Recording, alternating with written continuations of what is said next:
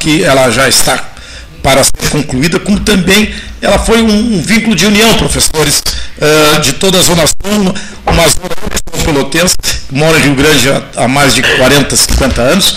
Eu, eu me sinto uh, da região, dos dois, dos dois municípios, eu não sou mais os, os, um, somente um pelotense, também sou um Rio Grandino, e isso não existia. As pessoas tinham uma certa disputa normal em muitas outras cidades. Agora não temos mais.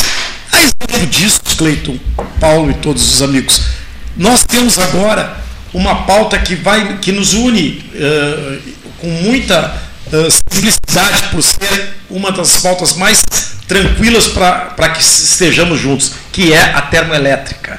Essa termoelétrica ela é um investimento privado, um investimento de um bilhão de dólares, que alguma empresa que a Cobra quer fazer e que, por, por acaso, a ANEL há um tempo atrás discutiu, com toda razão em alguns momentos, mas o que, é que nós estamos vendo aí, Paulo? Não são apagões, não são dificuldades de energia.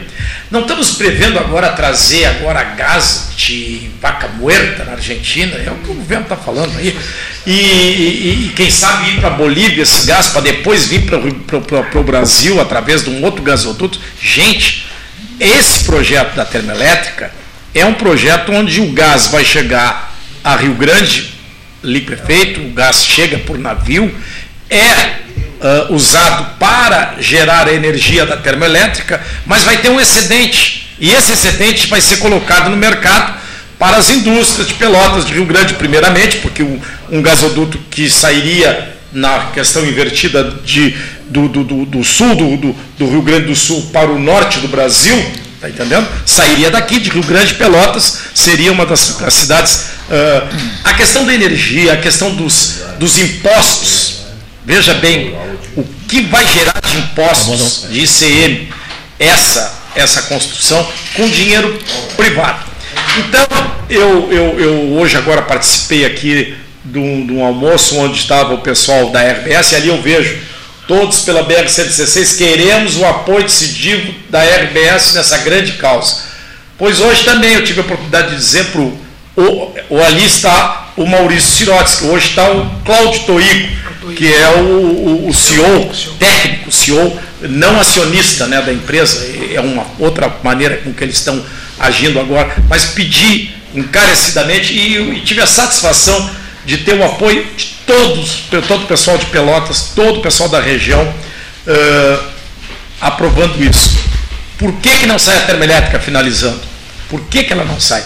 Por problemas, por interesses, como diria o Brizola, né? Interesses que existem que nós podemos debater aqui tranquilamente, mas que existe uma, uma questão que não dá para entender por que, que não se aceita que uma empresa faça um investimento, é óbvio que tem que ser regrado, mas esse investimento ele, ele já está no papel, já tem licença ambiental, já tem uma série de coisas que deveria existir e que existe, por que, que não sai do papel? E aí nós precisamos do apoio que eu sempre digo. A imprensa é que fustiga o político. E aí, se nós tivermos ela fustigada, o político fustigado, o ministro, o presidente da República, o presidente da ANEL, o, o diretor, esse relator do projeto da ANEL, essas pessoas é que têm que ser uh, bombardeadas diariamente para que saia isso que vai ser, não digo uma redenção, mas é muito melhor que aquela história do Paulo Naval de Rio Grande, que só trouxe tristeza para nós lá na nossa terra, infelizmente. É para todo mundo, arrasou, e por ser mal administrado, óbvio, mas que agora com a termoelétrica penso que não coloca em debate isso nesse final de programa. O que, que tu acha, Cleiton? Não, a ideia é ótima. São 14 horas e 27 minutos na hora oficial Lógica Cristal, calçadão da Andrade, calçadão da 7 de setembro. A pauta é interessantíssima. Até acho que é um assunto para um programa inteiro, né? Concordas? No mínimo. Para que, que pudéssemos né? nos prepararmos, prepararmos e discutirmos. Isso, né? O, é o Vinhas chegou a falar, né? Falei, é, o Vinhas, que está conosco eu tenho um certo conhecimento. Que é o presidente do Sinduscom Rio Grande, que amanhã estará comemorando 25 anos. Eu não sei, Gastal, estamos a postos? Daqui, e... que, que, eu, cuida só, o, o, eu vou pedir atenção só um minutinho de vocês. A gente fez um contato com o governador do estado, né? eu disse a ele que o, o Ayrton Vinhas, presidente do Sinduscom Rio Grande, estava aqui no estúdio, que o Antônio Carlos Baqueri Duarte estava aqui no estúdio, mandei um, acho que uns cinco minutos atrás. Mas ele está em Brasília lá, com a mensagem, questão do PSDB, parece que é mandei isso. Mandei a mensagem a ele e, e a resposta. Está pronto já aí? Não? Ainda não, tá. Mandei a mensagem a ele em questão de um minuto ele respondeu. Né? E eu até pedi, em função do horário, nós estamos concluindo 13 aqui, então, são 14h29, que o próprio Eduardo poderia, de repente, gravar uma mensagem no celular dele e repassar para o meu, né? aqui em homenagem a vocês do, do Sinduscom Rio Grande. Eduardo Leite, governador do Rio Grande do Sul. Meus amigos, passando para deixar um abraço aos, aos amigos do Sinduscom de Rio Grande, que está completando seus 25 anos. Um abraço ao presidente Ayrton Vinhas, também ao querido amigo Paquieri, que sei que está aí junto, eh, e deixar os cumprimentos pelo aniversário de uma entidade de um setor tão importante eh, e de um setor em que a gente trabalha para que o Estado possa eh, abrir caminhos aí para ter capacidade de investimento, gerando empregos, renda. Né? Fazemos todo o esforço na direção de desburocratizar o Estado, ajudar as prefeituras também a promover eh, um ambiente mais favorável aos negócios. E a gente sabe que na construção a gente tem a oportunidade de geração de empregos para muitas eh, e muitos gaúchos. Todo o nosso esforço nessa direção e parabéns à entidade que lidera a discussão, o debate sobre políticas públicas também no setor da construção. Um grande abraço. Muito obrigado. Muito bem, presidente. Aí é... Cleiton, o, o, o, Vinhas foi o único presidente que tomou posse em Rio Grande com a presença do presidente da Fiergs. O presidente da Fiergs veio de avião para a posse do Vinhas, eu me recordo. Ah, que bacana, que bacana. E, em Baqueri, ele, eu estive num evento lá na Vila Ventura, quarta, terça-feira, semana passada, né? E ele, bah, não posso ir né, nos 25 anos. E ontem eu cobrei para o Júlio Magalhães, né, para ele mandar um áudio para nós, um vídeo, né? Pequeno. Aí ele, não vez, o presidente resolveu, ele vai ir né, nos 25 anos. Que prestígio. Então, então, Parabéns pelo é, prestígio. É, é, sabe que a entidade ela é extremamente importante, talvez uma das, juntamente com o comércio né, e com o agro, a Federação das Indústrias tem uma especificidade. Então, muito obrigado aí pela interferência do 13 horas. Né? O senhor merece. Sensibilizou o nosso governador e acho que ele está tem nosso apoio com várias ações que ele teve nos últimos, nos últimos anos e com muita coragem. Muita coragem. Enfrentou corporações aí que se diziam invencíveis, né, Albuquerque? É verdade. E ele foi lá é, com um apoio da, da, da, dos deputados da Assembleia Legislativa e transpôs todas essas dificuldades e atingir seus objetivos, que é o melhor para o povo gaúcho. É, aqui eu, eu, dizia assim, eu não quero ser, eu não quero ser sócio de companhia de energia, de água. Eu, eu quero um bom serviço, com preço justo tá? e que seja de, é, é, frutos da iniciativa privada, que é onde a gente defende todas essas, essas questões. Eu acho que foi. É, Falávamos no intervalo e no intervalo, às vezes, os assuntos são melhores do que ao vivo, né? É. Mas falávamos sobre educação. E o que, que o governo precisa fazer? Um governo positivo. Cuidar da educação, cuidar da saúde e cuidar da segurança. Deu? É. Se ele conseguir cuidar dessas três coisas, já fez uma grande coisa. Sabe Agora, dono de. Como é que é? Corsan, CE, pelo amor de Deus. É, Tem que fiscalizar, porque a Equatorial tive... é, já teve aqui no programa várias vezes, né?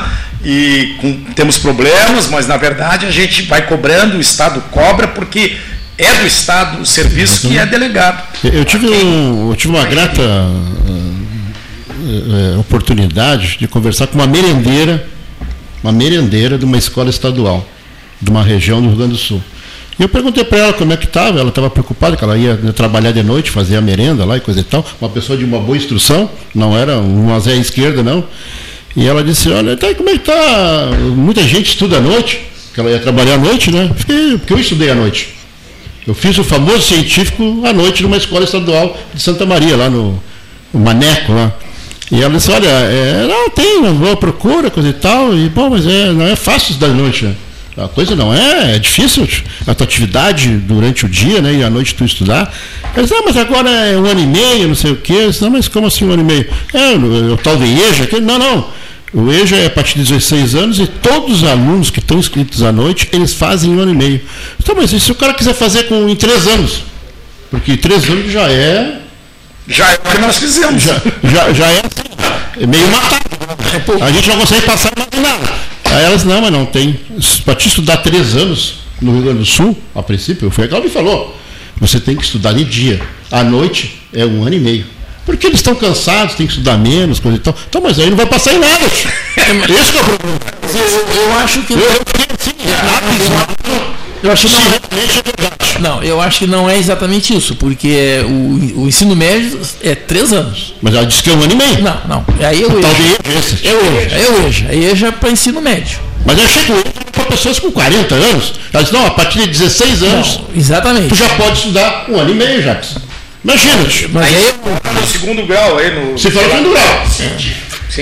É, mas isso é antigo, né? O antigo madureza. Ensino médio. Isso sempre existiu. Não, isso sempre madureza fazer os, as provas, né? Qual é, mas qual é o diagnóstico então, do ensino médio hoje à noite? O meu diagnóstico é. é que como todo o ensino, todo o ensino está péssimo. Tá, mas esse é Mas não é pelo tempo, porque é, eu vou falar só nas, quando não é no EJA, entende? Eu vou falar fora o EJA. O regular uhum. né, está ruim. Está ruim. Mas é uma questão de gestão, de propostas, de projetos, de é, prioridades. Quer dizer, uma coisa que, é, é, que tem que modificar, é, talvez a maior revolução dentro do processo de educação seja a revolução de pensamento. Sim, sim. Porque nós ainda trabalhamos no pensamento em linha, uhum. linear. Né? E, é, nós aprendemos assim. Né? E, e, e, tentamos ensinar assim. Mas há algum tempo já se vem lutando para que esse pensamento sofra uma modificação para não linearidade. Uhum. Correto? Então, isto, isso depende de se utilizar a informática na educação. Como, é, é, não como objetivo. O nosso objetivo não é a informática. É usar a informática na educação. Como ferramenta? As ferramentas da informática, entende? Mas com a presença do professor, existe o ensino à distância, tudo bem, isso é outra história. Estou falando no presencial. Né? E, uma, e um, um momento semipresencial é possível isso acontecer, desde que eh, a educação seja prioridade. E eu estou falando de educação básica. Educação básica. Olha, eu trabalhei anos em educação básica e o outro tanto na, no ensino superior. Entende? E o que, que eu percebi? Que a cada ano recebia-se alunos com menores condições. Sim. Menores condições. Por quê? Porque havia um aligeiramento no, na, na, é, na, na, progressão dos alunos. Né? Hoje, a progressão dos alunos no fundamental, até o terceiro ano, é direta. Não tem, é, não tem é, reprovação nem aprovação. Passa do primeiro, do segundo para o terceiro ano. Pô, eu me matava estudando ainda. Sim, Naquela época, sim houve época, eu, eu me lembro bem que um aluno do primeiro ano, se não aprendesse a ler, não passava para o segundo. Uhum. Eu sou dessa época. Né? É, agora, até o terceiro ano não pode. E depois também não pode. Também não pode. Nesse período da, da pandemia, as aprovações eram obrigatórias. Tem que passar. Não interessa, pra, passar para terminar a questão da usina. Olha, olha a mãozinha deles lá. Olha, o homem está dizendo que terminou o programa. Ah, bom, então. Não, não, não, diga, diga. É, diga. É, não só para o que o Baqueri estava falando sobre a usina termoelétrica, termoelétrica. Então, assim, ela transpôs a, parte mental, a parte técnica e ficou na esfera política, né? Onde foi para o Ministério do Meio Ambiente, é, Ministério Minas e Energia, que é a base de, de toda, é, é, de toda essa questão energética no país. E eu acho que vai ser. É, teremos aí, acho que sucesso. Vai para a esfera Parece. política agora, né? Esfera política. Vamos, vamos fazer um outro programa sobre isso aí. Rapidamente, precisamos, já que a questão é gás, nós temos que dar mais gás à educação. Está faltando ah, gás na educação. bonito isso. Bom, nós, nós estamos oferecendo gás marrinhas para a população. Tá? Nós aqui. 981-479329, 3228-2428. O 13 Marrinhas oferecem gás à população. Essa frase. É uma pergunta. A, Estourou o horário. essa termoelétrica, ela utiliza combustíveis fósseis, correto? Sim. Ela usa gás, que é o que, é o que ele quer Sim, é petróleo. Porque, porque já sabemos que o Rio Grande do Sul é o maior produtor de carvão do Brasil. Certo. Certo? Não terá alguma, alguma, alguma interesse em utilizar esse carvão para essa, para essa usina, para poder aproveitar esse, eh, esse- essa matéria-prima tão valiosa a que a gente tem base aqui? toda, segundo a Cobra, eh, eu acho que até o, o presidente da Cobra, já, o, o CEO da Cobra já esteve aqui em Pelotas, esteve aqui no programa, né? E é o gás, e é o gás que vem através de navios de vários lugares do Sim, mundo. sim, sim. Mas principalmente a gente esteve em Doha agora na Copa do Mundo e lá eles iniciaram esse grande processo de embarcar o gás líquido e chegando a Rio Grande ele iria ser transformado por uma pequena fábrica eh, em o gás esse que é utilizado para as indústrias e para o aquecimento. E, enfim, esse gás que você usa na que nós poderíamos ter ah, aqui eh, em Pelotas, em todas as residências, etc., como tem em algumas cidades do mundo. Né? Muitíssimo obrigado a todos. Os senhores me perdoem, nos perdoem em função do cumprimento rigoroso do horário. Boa tarde. Muito obrigado.